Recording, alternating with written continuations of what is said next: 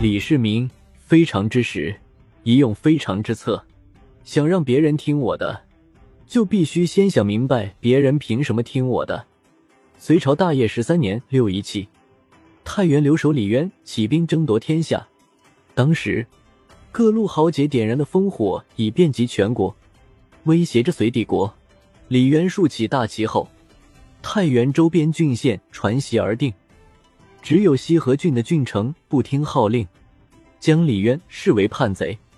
通常来说，早期建立帝业者，大多都从经营自己的根据地开始，如刘邦经营关中，曹操经营邺城。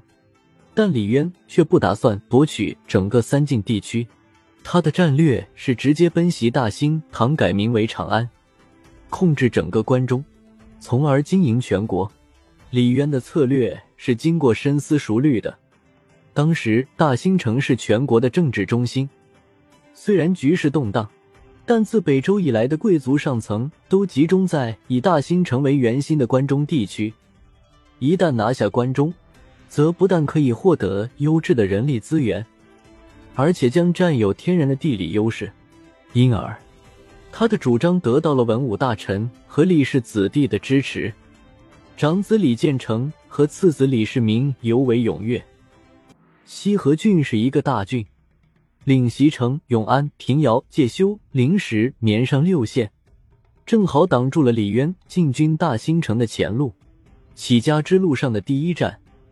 就是夺取西河，李渊把这项任务交给了长子李建成和次子李世民，两人率军一路奔向西河。出发不久，兄弟俩就发现了新的问题，那就是军纪。他们率领的士兵是新募不久的，这些兵的构成十分复杂，有的是举起义旗那天从牢房里释放的囚徒。有的是击溃土匪骊山飞后投降的匪徒，有的是街头的混混，还有一些突厥人。总之，全都是狠人，没一个是省油的灯。行军路上，就有人跑到老百姓家里偷鸡摸狗，带领一群乌合之众去打仗，很可能战鼓一响，人就跑光了。通常而言，主帅会采用两种方式治军：一是制定军法。将军人的职责灌输给他们，通过教和练，将普通人训练为合格的军人；二是杀人立威，抓住一个刺儿头杀掉，以杀鸡儆猴的方式树立军威。第一种显然不合适，因为李家兄弟没有时间打磨一支纪律严明的军队。那么第二种呢？同样遭到了李世民的否定。李家兄弟在这支军队中没有任何根基，杀人不但不能立威，反而很可能会立刻引发哗变乃至叛乱。恐怕还没有到西河，自己就先人头落地了。再说，自己本来就兵力有限，杀一个兵就会使得自己的力量减弱一分。那么，如何赢得这些人的心呢？士兵有偷了百姓一只鸡的，李世民。就让军需官配给老百姓一只鸡的钱，偷了一条狗的，就还给一条狗的钱。李世民不关心士兵们的道德与良知，更重视的是战斗力。再说，这些人敢跟着他冒着杀头的罪造反，怎么可能是良善之辈？同时，他与李建成放下贵族公子的架子，与普通士兵同吃同睡。士兵喂食，他们不食；士兵喂饮。